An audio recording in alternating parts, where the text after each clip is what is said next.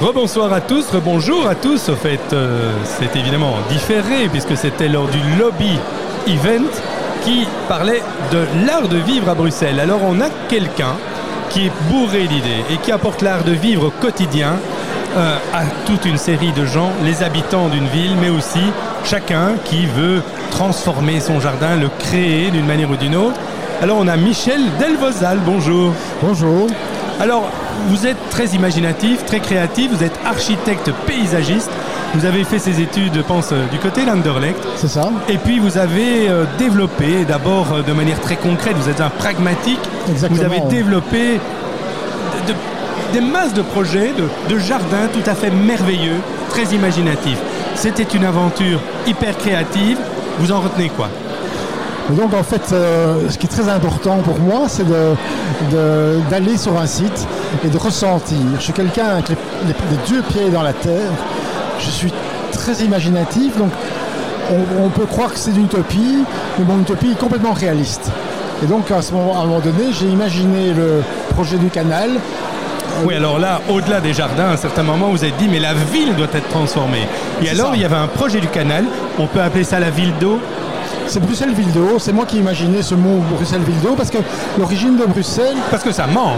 Il n'y a pas de, de- Alors, je, d'eau je- je vous rappelle d'abord que l'origine de, de Bruxelles, c'était euh, un marais dans lequel il y avait des moulins à eau. Et donc, au moment d'une pandémie, on a voûté la Seine. Donc, on a détruit la ville de Bruxelles.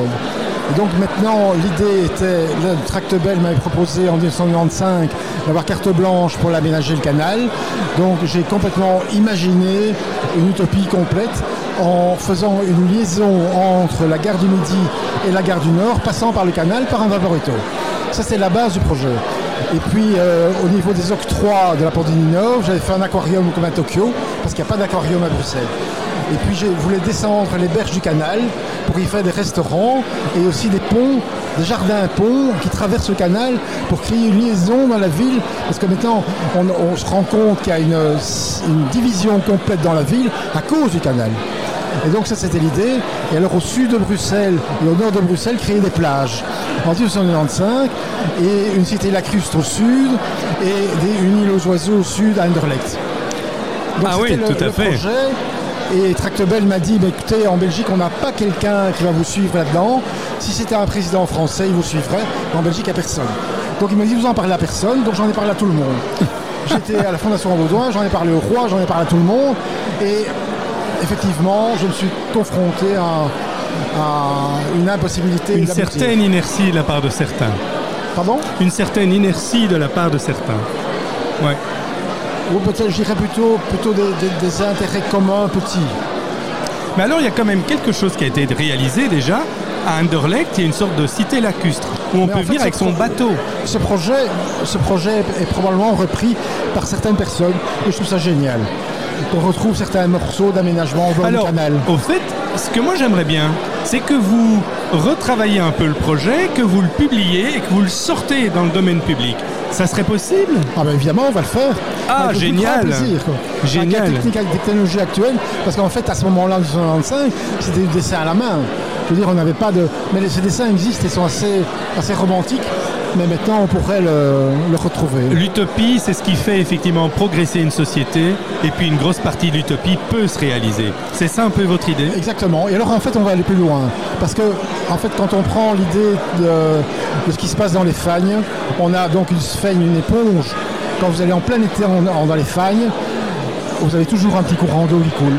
Donc en reprenant idée, en, en remettant des sphènes et des éponges sur toutes les toitures plates privées et publiques, on arriverait à recréer, à couler, à faire couler de l'eau dans les caniveaux et les trottoirs, de façon à ce que les enfants puissent jouer avec des petits bateaux et recréer Bruxelles-Ville d'eau.